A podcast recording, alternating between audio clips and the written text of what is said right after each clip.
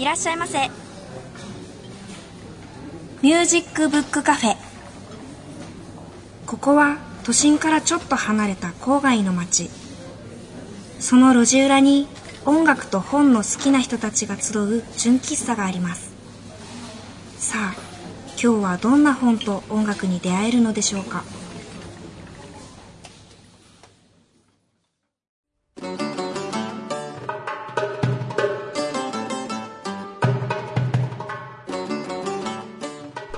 皆さんこんにちは。ミュージックブックカフェのほのかです。なんか秋なのに随分暑い日が続くなぁと思ってたらあっという間に寒くなっちゃいましたね。そろそろ山々がいい頃合いに色づいてくる。ということで実は今月末に紅葉を見に行こうと思ってます。今計画を立てているところなんですけど場所は高尾山。ここが一番有力かな。高尾山の紅葉見たことある方いますか？どうでしたか？やっぱりどこに行こうかなーって調べてるとこうたくさん写真が出てくるんですけどもうどこもよく見えてきちゃって迷っちゃいますね。この番組で話してるとこう初体験のものが山ほど出てくるんですけど私実は紅葉を見に行くのも初めてです。もちろん道端とかで紅葉した木を見ることはありますよ。それをあのわざわざ足を運んでみるっていうのが初めてです。なんか以前は紅葉とかイルミネーションとかわざわざ出向かなくても見れるのになんでみんなお金をかけて時間も使って見に行くのかなと思ってたんですよ。でも全然違いますね。紅葉は初めてなんですけど冬に初めてイルミネーションを見に行った時にその考えがこう覆されました。普段の生活とはかけ離れた場所に行くと想像力とかこう気持ちとかいろんなものが刺激されたんです。もしかしたらその出向くっていう行為そのものに意味があるのかななんて思います。紅葉楽しみだなさあそれではミュージックブックカフェオープンです最初のコーナーはこちら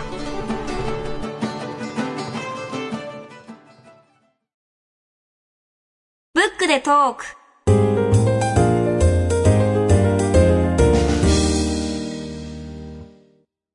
本日のゲストは宮城教育大学准教授の小畑千尋さんです。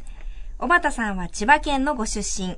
東京音楽大学音楽学部ピアノ専攻をご卒業後、千葉大学大学院、東京学芸大学大学院で学ばれ、東京学芸大学では博士課程を修了されました。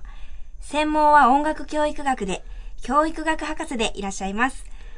ご著書に、音痴克服の指導に関する実践的研究、音痴は誰が作るのかをお持ちで、また、日本コロンビアからリリースされている、ママと小さな天使シリーズなどの監修も手掛けられています。本日は今年1月に教育芸術社より出版され、大きな話題を呼んでいる、小畑メソッドによる音痴克服指導法、さらば音痴コンプレックスを中心に、友人さんと一緒にお話を伺ってまいります。小畑さん、どうぞよろしくお願いします。よろしくお願いします。はい、よろしくお願いします。今日はね、はい。音痴がテーマ。はい。うん。で、ほのかちゃんは、あの、歌手を目指してるわけだから、はい。あんまり音痴ってなんて考えたことないでしょ？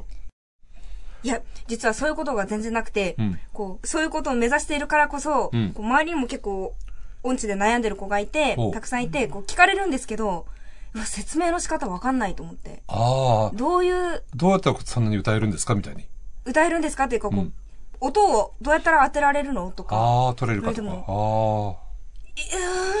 れであってなっちゃうところであるので、なるほど今日すごい楽しみなんですよ。どういうふうに説明できるかがあ。。じゃあ、それを先生に聞いてみましょう。はい。もともと、この音痴の研究って、始められたきっかけっていうのをちょっと教えていただいていいですか？はい。そうですよね。よくあの、なんで音痴の研究っていうふうに言われ思いますよねるんです。。そうですよねうん。うんうんもともと私、あの、音大のピアノ科の学生だったんですね。ピアノ科って毎日すごく練習しなきゃいけないので、アルバイトとかにちょくちょく行くっていうのがなかなか難しいんですよ。はい。それで、でもなんかアルバイトは経験したいなって大学生の時に思って、はいで、じゃあピアノ教えようと。ちょっと割もいいですよね。そうですね。うん、なんで、で、初めて教えた生徒が、全く音程を正しく歌うことができない、まあ、いわゆる音痴の、だったんですね。なるほど。それでまあ、どうやって指導したらいいのかなって思って、はあ図書館で調べてみたら、うんうんようやく見つけた項目は、はい。問題児の扱いだったんですね。えーうん、で、え、問題児なのって思って、それでまあ、これといった方法がないってことが分かって、いろいろ試行錯誤したっていうのが、まあ一番のきっかけだったんですよね。へーで、具体的にはどういうふうに勉強したっていうか、あるんですか？もう本当に、まあ試行錯誤の連続なんですけど、はい。一番大きかったのは、その後に私、4年生の時に、はい音痴ですごく悩む、あの、女性に出会ったんですね。はいご縁があって。はいはい。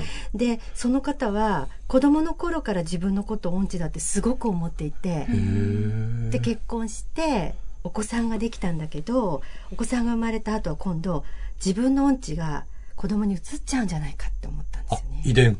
そうへー思っちゃったんですね。で、その方が特にその音が合っている時も合っていない時もうんわからなくて、はあで、そのことが実は私の研究では後々キーワードになってくるんですけれども、うんその部分を指導していくってことが大切じゃないかな。へその時はまだそんな自覚はなかったですね、私もうねん。あれ？って思ったぐらいで。はい。でもほら、やっぱりそうやって大学院に行ってはい、研究を続けるってことは、やっぱりその、すごくなんか重要なテーマだって思われたっていうことですよね。その通りですね。うんその方と関わって、ええまず、こんなに悩むんだと。うん。私、あの、悩んでるお母さんを目の前にして、ちょっと心の中に思ったのは、別にテニスをね、するとかね、はい。なんか趣味って他に歌じゃなくてもいいじゃないって思ったんですけど、お話を伺ってみると、やっぱり本当に歌いたいんだなと。い。ううん。ん、だからそれは他のことに置き換え、じゃあ勝手に置き換えちゃいけないんだなって思って、で、そのお母さんとの指導のプロセスで、だんだんその音が合ってる合ってないが、まあ、トレーニングによって分かるようになってきたんですね。で、そこで、あ、人ってこんなに変わるんだというか、で、その方がお子さんにだんだん歌うようになったりとか、はい。あと、私がこの歌歌ってくださいねっていう歌以外もね、歌ってくれたり、そういうことがあって、なんかこのテーマは、音痴っていうてキーワードを、テーマを通して、ええ。なんか人と音楽のつながりとか、まあ歌はもちろんなんですけど、うん。なんか私自身がその、特に音大でピアノ科で学んでいる世界よりもなんか、ぐんと広がったような、あこれは探っていきたいなっていう気持ちになったんで進学したんでしょうね、きっとね。はい。で、さっきほのかちゃんが紹介してくれましたけど、はいあの本はこれまでに2冊、はいあの音痴に関するはい。研究ですね。はい。研究書を出版されていて、今回が3冊目になりますが、はい。で、今回はかなりまあ見てみるとね、はい実用的な作り方になってるんですが、これはあれですか、やっぱりそういう実用的な作り方というのは、はい現場からの要望というか、はいそういうものもかなりあったということですか？あそうですね。実際に、その学校のね、音楽の授業で、音程がどうしても合わせられない子供っているわけですよね。はいはいはい。でも具体的にどういうふうに指導したらいいかわからないって、あと、その指導法を教えてほしいってリクエストはずっとあったんですね。うんで、ほのかさんはね、もう本当に 歌得意でいらっしゃると思うから、該当しないと思うんですけど、例えばね、これから小学校の先生になりたい学生たちに、あなたは自分のこと音痴だと思いますか？って言って、はい。非常に音痴と少々音痴とほとんど音痴じゃないと。あと、音痴じゃなないって、4つの中から選択してね、はい。非常に音痴と少々ってどれぐらいいると思いますか？へえ。2割3割とかですか？そうね、あのね、私実際に調査すると45%い。るんですよ。45、うん。もちろんこれは自分の意識だから、うん実際に音程が外れてるかどうかっていうのは別ですよ。ああ、あ、いわゆるだから、謙遜みたいなのもありますか？もちろんそうだと思います。だから日本えー人独特のね,、独特のね。はい。うん特徴もあると思うんですけれども、かなりの数ですよね。そうですね。そうなんですよ。予想以上に。すごいすごい。そう。ん。なんで、うん。そういう先生方のための本が、もしいずれ書けたらいいなって思ってた時に、学校の音楽のね、教科書を出版されている教育芸術者さんからお声かけていただいたんですね。あそういうあれで。でも本当びっくりしました。教科書の会社ですそうよね。ですねはいうんそう、そうなんですね。うんで、さらにね、はいあの、私ちょっと自分の中でのコンセプトがすごい広がっていて、ええやっぱり音を文字で表すってすごい大変じゃないですか。うんそうですね。だから学校の先生たち、特に今の学校の先生たちとっても忙しいので、パーッと、さらーっと見てご理解いただけるために、はいやっぱり漫画とか、こだわりをね。そう、イラストとか、ねたくさん使いたいと思ってたんですよ。で、いろんなこと、まあ無理かなと思いながら、出版社にこう提案したら、もう全部通して、すごい。すごいんです そうびっくりでした。うんね、あの、そうなんです。それで、学校のね、教科書を出版されてる会社だから、ダメかなと思ったんですけど、行ってみるもんだなって 思いました、ね。そうなんですよ、これ。あの、この番組聞いてくださってる方は、やっぱりあの、本実物今見えてないと思うんですけど、もう、あの、さっきおっしゃってたみたいに、めちゃめちゃ可愛いんですよ、絵が。もうめちゃめちゃ可愛くて、しかもこの中も、会会話で、体でねそうですね、進んでいて、うんもうすっごいわかりやすいんです。うんはい。もうだからもう、その希望が全部通ったっていうのは、もう大正解だなって、今、ごめんなさい、それだけちょっと言いたかったので。すごく嬉しいです。これ、あの、スタッフ全員喜んでる。あの、本当にその、編集のね、うん方々も、あと、漫画家さん、はいあとデザイナーさんもそうなんですけど、うんいい意味でね、皆さん本当にね、チームで楽しみながらはい作れたからこそ、まあこんな風に、ね、今、うんほのかさんが言ってくださったように、楽しい本ができたかなと思って、うん本当に感謝です。なるほどはい。あのー、本の冒頭に、はいあの、音痴は、その、いわゆる俗語だとはい。いう書いてあったんですけど、はい。これはそうなんですか？本当に。あ、そうなんですよね。本当に、定義っていうのはね、っていうあか、もともと俗語なので、はい言語学者の金田一京介さはいはいんいらっしゃいますよ、はいもうお亡くなりになってる。が、ひどく音程を外して歌っている人に対する、罵り言葉として生まれた理論的根拠のない俗語。あ、そうなんって書かれてる。るでもうん。ちょっと問題なのは、その後うにん、専門家がいろんな意味をね、はい。付与してしまってはあ例えばねあの大脳の先天的音楽機能不全の状態とか書かれてるあーはいはいはい辞典もあってはい混乱しちゃいますよね。う うんん。でも、だからここからが音痴とか、はいはいここからが音痴じゃないなんて線引きはうんできないんですよね。ねだから適切なトレーニングを行えば、うん音程は次第に合わせられるようになるし、はいはい。歌唱技能も向上するんです。ああ、なるほどね。はい。それはでも結構なんか今聞いたら、目から鱗みたいな感じでね、なんかね、ね。えー俗語でそこにさらになんか意味が付加されてるっていうね。でもあの、例えばその、えっと、学校なんかでは、はい。学生もいるんですけど、はい。先生方はどういうふうにしてこの音痴っていうものに対してはい。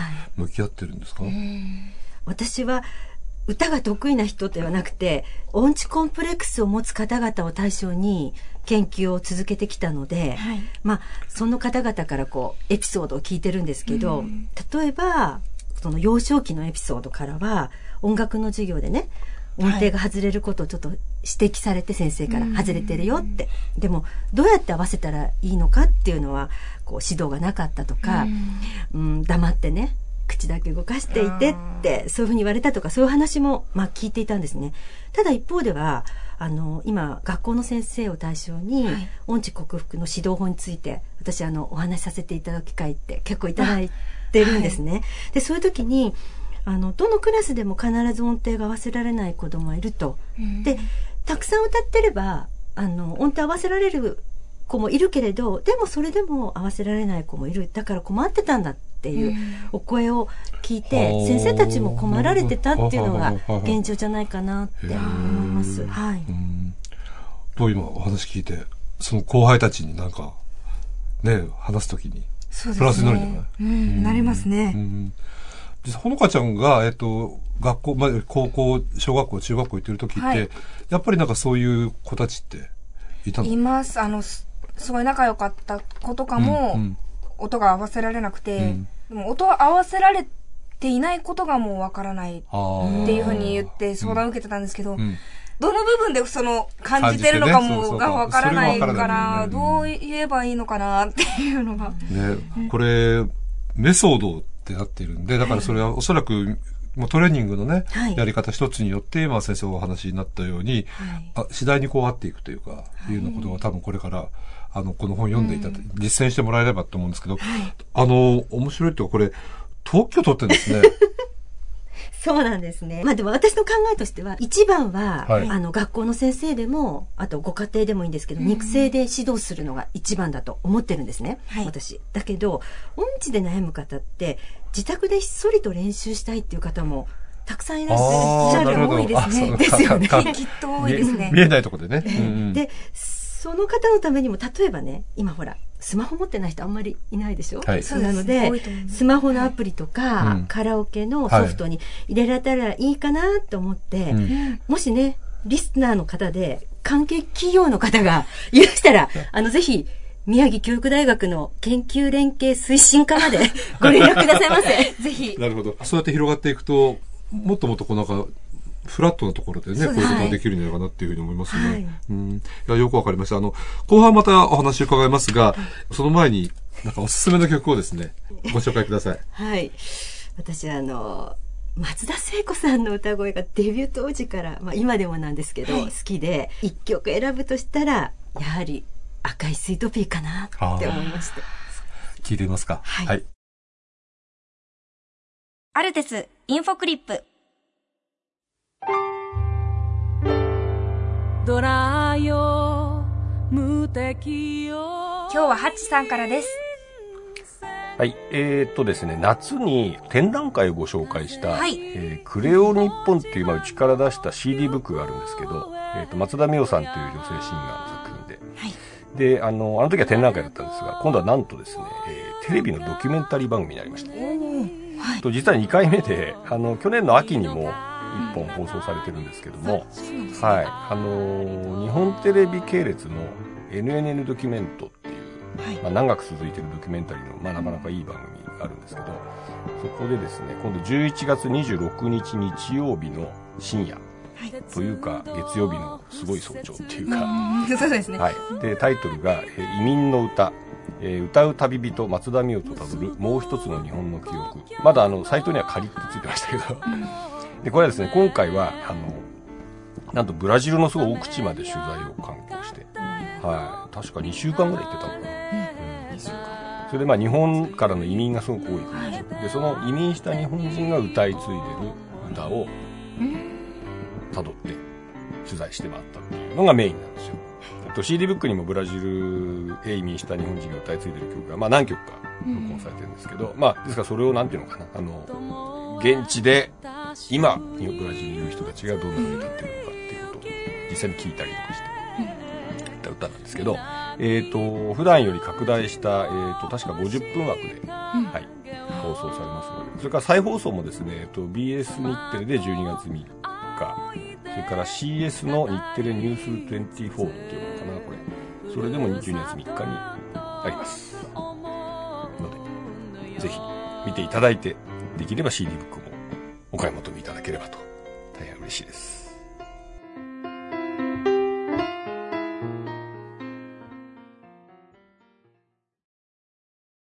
本日のゲストは、宮城教育大学准教授の小畑千尋さんです。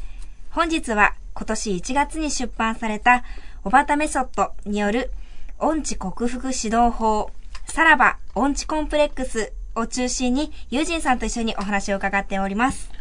後半どうぞよろしくお願いしおます。願いします。よろしくお願いします。あの、この本読んで、えっと、その克服法っていうのになんか二つ大きな柱があるっていうふうに、まあ、あの、知ったんですね。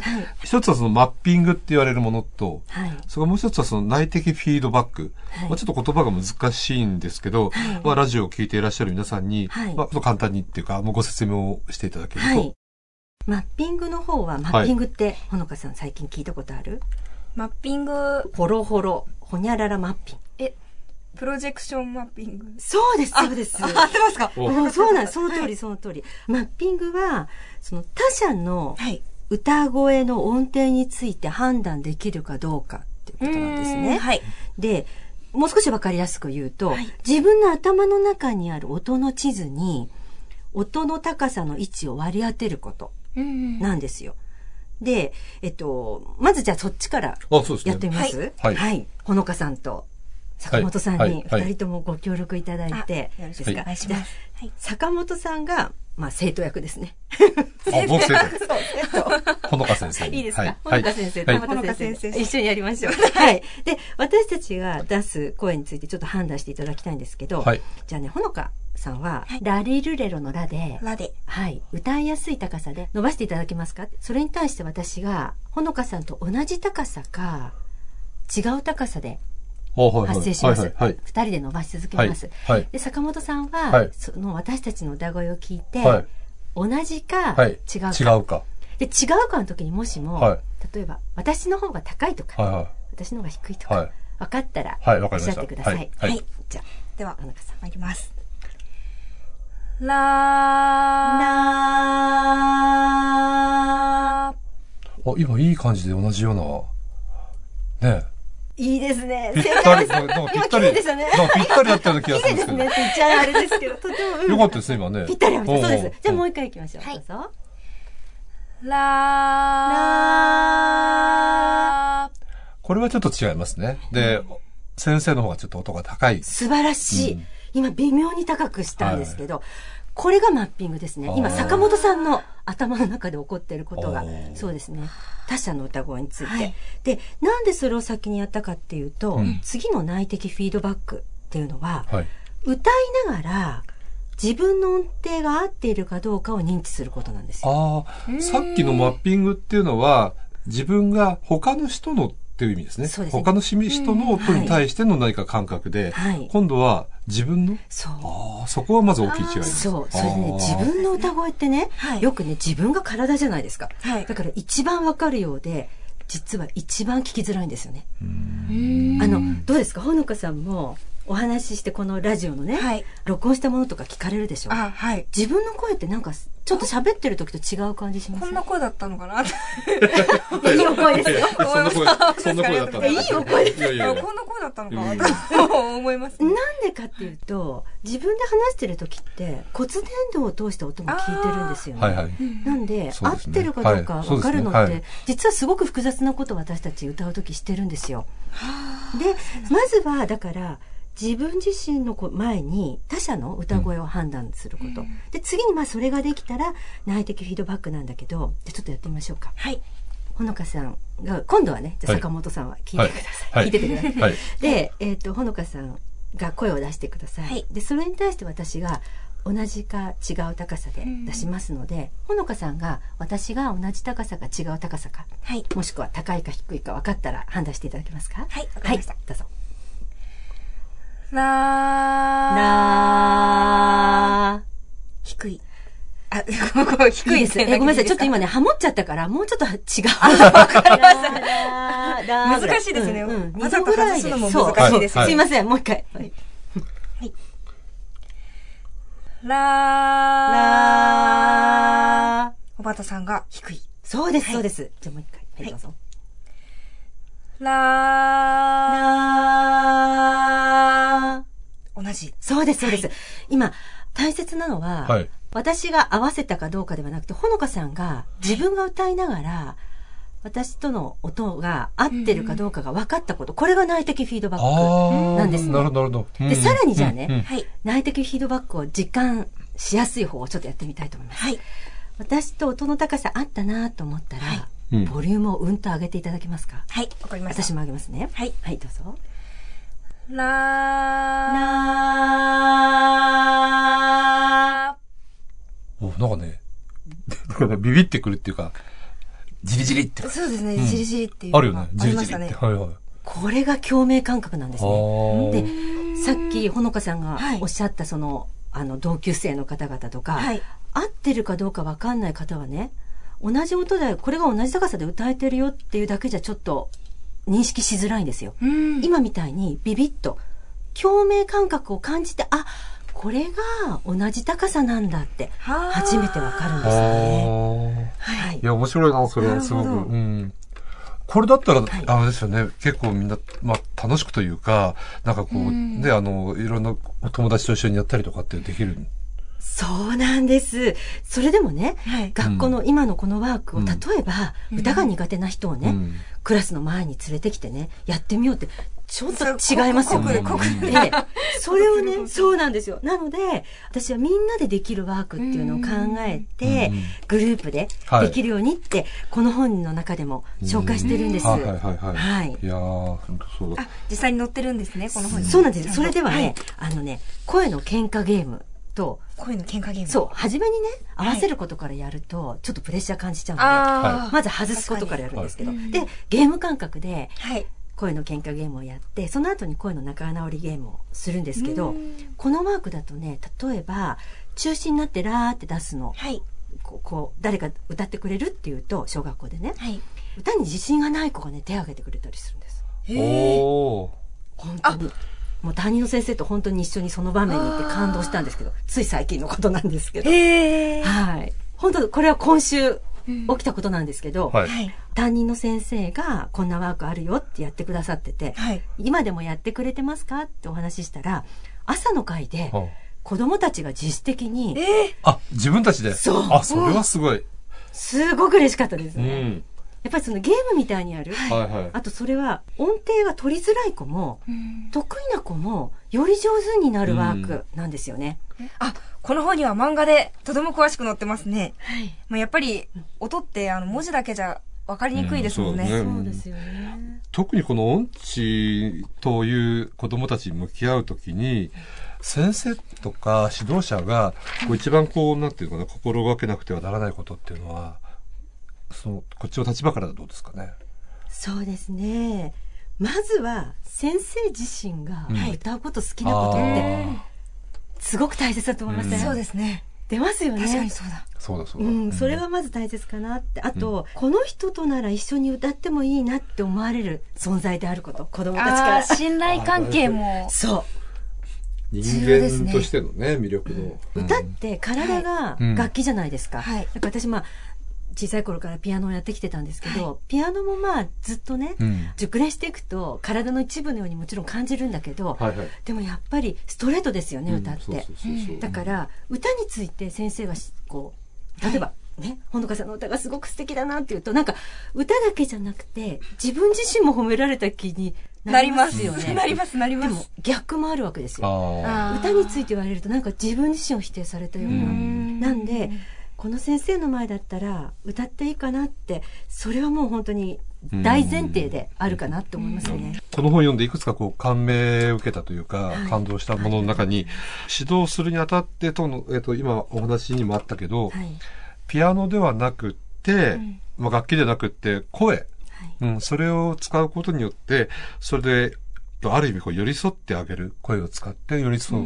ここが非常に大事なんだって書いてあったんですけど、はいこ今のことですね、それね。そうですね。当然のことなのかもしれないんですけど、ピアノと声とでは、うんはい音質って全く異なるわけですよねね。だけど、まあ特に西洋音楽を中心に学んできた人っていうのは、まあ私もそうなんですけど、ピアノの音を基準に学ぶ経験ってすごく多いんですよ。あーはいはいはいああ、それはそうかもしれない。超そうそうそうそう。うん新曲師匠とか。うんうんってなると、まあ音楽をこうやってくればやってきた音楽っていうかその西洋音楽を学んできた人っていうのはどうしてもピアノの音に頼りがちなんですね。でも、うんポップスの歌を覚えるときにピアノで音取る人あんまりいませんよね。いないですね。見たことないかもしれない。ほのかさんも聞きますよね。聞きますね。そうですよ聞いて覚えるのね、だからね。聞いて覚えますねそうです。だからそのピアノで音取りするっていうのは実は少数派。なわけですよね。はいだからやっぱり声と声とがあって、うんうんあと内的フィードバックができて合ってるって、その感覚こそ、うんそ、そこがまあ心地いいから、声唱とか合唱とかもきっとあるわけですよね。あともう一つね、これをもう同じような、そのなんか意味合いなのかもしれませんけど、その声っていうのは、その歌声を通り越して、その今おっしゃったように、人の奥深くにこうぐっと入っていくっていう、そのことを考えると非常にやっぱり歌を教えるっていうのは難しいんですね、やっぱりね。そうですね。あの、一番単純だけれども、実は奥が深いといういや、そうみたいですね。そうですよね。だからうん、その、やっぱり、体が楽器になっているっていうことで、歌を褒めれば、自分自身を褒められてる。だけど逆だと、なんか自分自身を否定されたような気持ちになってもおかしくないっていうことは絶対にあのあの指導する側っていうのは考えてなきゃいけないなっていうふうにすごく思いますね。逆にその、えっと、いわゆる自分が音痴であると思っている人がはい、どういうふうにこのこういう問題に取り組んでいけばいいのかなっていうのをちょっと最後の方にちょっともう一回教えていただけますか？はい。音痴っていうのはそういうわけでね、ええ俗語ですし、はい。直すとかうん改善するんではなくて、うんその音程合わせて歌うってことは発達の途中っていうふうに捉えてほしいなって私は思いますね。あ、まだ自分は道半ばであると。そうあそうなんです。だから学習することで克服できると。あ。はいはい。で、内的フィードバックができないのは、はい。自分のせいではなくて、はい。学ぶ機会がなかっただけですよってお伝えしたいですねあーはいはいはいでもしもこの本はが少しでもそれにこうお役に立てたならいいなっていうふうに思ってます。でも、あの、先生みたいにほら、なんか、明るく教えてくださると、いや、なんかなんか、一生懸命なんかこう、なんか、じゃあ君こうやってみたいに言われると、またね、硬くなっちゃいますよね。硬くなっちゃうから。やっぱり、こう、教えてくださる先生の、こう、人間性というか、まあ、性格はいみたいな、醸し出す雰囲気みたいなものも、すごい大事だよね。やっぱり大きいですねうん恐縮です。で、これは割とこう、先生もあれですか、えっと、実際に教室に行かれたりとかはい、随分たくさんされてるんですか？はい。この本は教科書会社さんが出版してくださったってことはい。はやっぱりすごく学校の先生がはい。この本を知ってくださって、はい。はい。実際にお伝えする機会があるんですけれども、は先ほどね、はい。ご紹介させていただいた声の喧嘩ゲームとか、はい。仲直りゲームとか、はい。先生たちがね、とってもワクワクしてなさって、で、実際に子供たちに実践してくださるって。で、そんな感じに、明るい音痴克服というか、特に小学校で遊び感覚ではい。はい。はい。上手になってってくれたら本当嬉しいなって思いますね。ほのかちゃんもじゃあ今日いろいろ教わったことをはい。後輩の皆さんにもはいお伝えいただいて、はい。周りで皆さんでゲームをしますそうゲームして仲直りして、はい喧嘩をして仲直りをして喧嘩をして。はい逆で、逆の方がいいです。です、ダメです。喧嘩をして仲直りした方がいいです。はい、失礼しました。はい。いやいや、本当ありがとうございました。では、最後に、えっ、と、もう一曲、おすすめの曲を聴きたいと思います。はい。またこれもまたいいんですよ。はい。はいどうぞ。はい。私、小さい頃から舞台を見るのが大好きで、はい。特にあの、ミュージカル好きなんですけど、ほのかさん。ミュージカル映画はすごいよく見る、見ます。あ、そうですか。はいぜひじゃあ生の舞台も。舞台も、はい。はい。それで、2006年なんでもう10年以上前なんですけど、はいビキッドっていうミュージカル、私はい初めてブロードウェイで、あ、の、うん見たんですね、はいそのビキッドは。で、当時一番の人気で、はいなかなかね、チケットが手に入らなくて、まあ、ようやく手に入ったんですよ。それで、会場に入った時に、もう、まだ始まってないのに、はい。もう熱気がすごいんですね。なりの熱気で、はい。鳥肌の立つような舞台だったんですけどその時にこう観客も舞台の空気を作る一員なんだおなってー。はいはい。すごく私が実感できた舞台だったんですね、はいはいそのウィキッドから、はいあの一番好きな曲「フォーグッド。お届けしたいと思いますはい。それでは、ミュージカルウィキッドより、フォーグッド。歌は、クリスティン・チェノウェス、イディナ・メンゼルでお送りします。えー今日はあの、音痴の話をはい。伺いましたが、どうでしたか？これはもう、ぜひ、早速、後輩とか、友達と一緒にゲームをして、実践していきたいと思います。はい。はい。本当に今日はありがとうございました。ありがとうご楽しかったです。ざいましたありがとうございましした。本日ご紹介した、小畑千尋著、小畑メソッドによる音痴克服指導法、さらば音痴コンプレックスは、教育芸術社より好評発売中です。佐藤博人のハートフルコーラス。皆さんご機嫌いかがですか？合唱指揮者の佐藤博人です。秋も深まってくると、なんとなくノスタルジックな気分になってしまうのは僕だけでしょうか？今日お送りするのは、大人から子供まで誰でも知っている秋の曲、赤とんぼです。僕は東京の出身なのですが、子供の頃にはまだ家の周りに広い畑や芝生があって、秋になるとそこでトンボを追いかけ回したりしていました。今では家が建ち、なくなってしまいましたが、懐かしい秋の思い出です。海外に演奏旅行に行ったり、日本で外国人指揮者をお招きするときなど、必ずこの曲を歌ってきました。また、ノルウェーの合唱指揮者、カール・ホグセット先生のもとへ留学していたときは、彼の指揮するオスロ大学男性合唱団に日本語の指導をしたこともあります。どの国の人ともハーモニーを通じて心を通わせることができる大切な一曲です。それではお聴きください。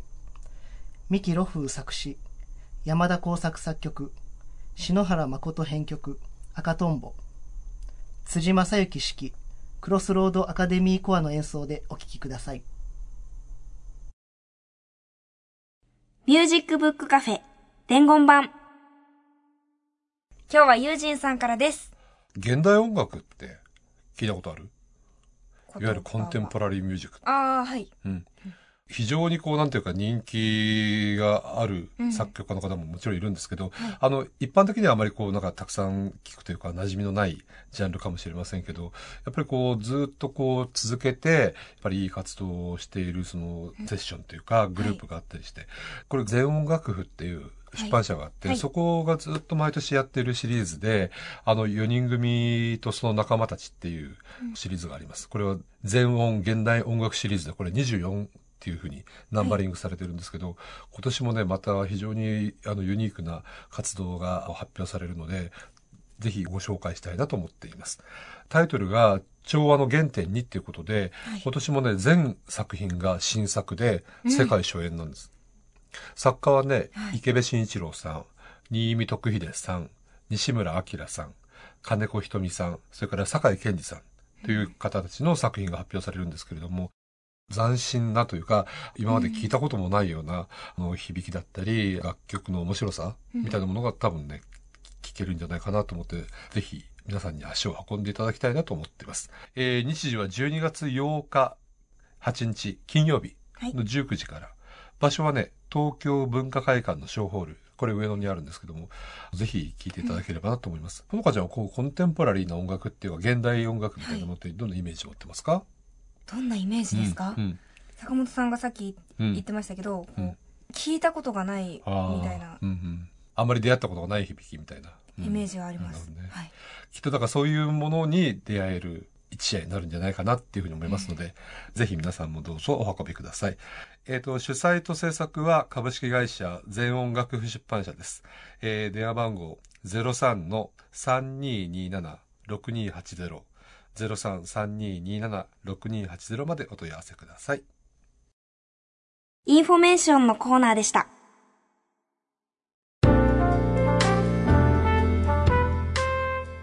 本日ご出演いただきました小畑千尋さんのご著書小畑メソッドによる音痴克服指導法さらば音痴コンプレックスを版元の教育芸術社のご提供により3名の方にプレゼントいたしますご希望の方ははがきファックスメールにお名前ご住所電話番号を書きの上さらば音痴コンプレックス希望と明記してお送りください。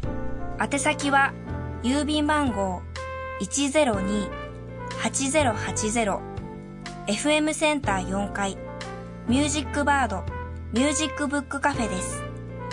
ファックス番号は東京03 3288-8902メールアドレスは info アットマークミュージックブックカフェ .jp です。また、番組のホームページでもご案内しておりますので、そちらもどうぞご覧ください。ホームページのアドレスは http コロンスラッシュスラッシュミュージックブックカフェ .jp です。なお、当選の発表は発送をもって変えさせていただきます。たくさんのご応募お待ちしています。そしてそして、番組に対するご感想、ご意見、ご希望などもお待ちしております。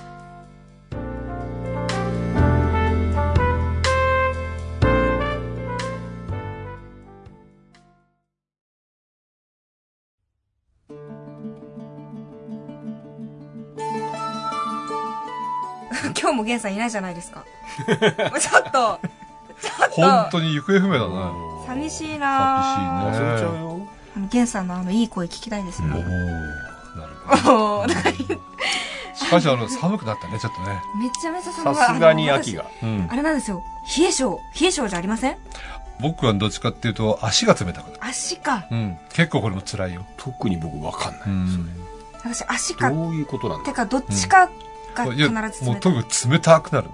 うーん。冷えっていう感そうなんです。なんか氷みたいになるんですね。そうそうそうそう。ん。でね、最近、ちょちょっとヨガをやってる。ヨガね。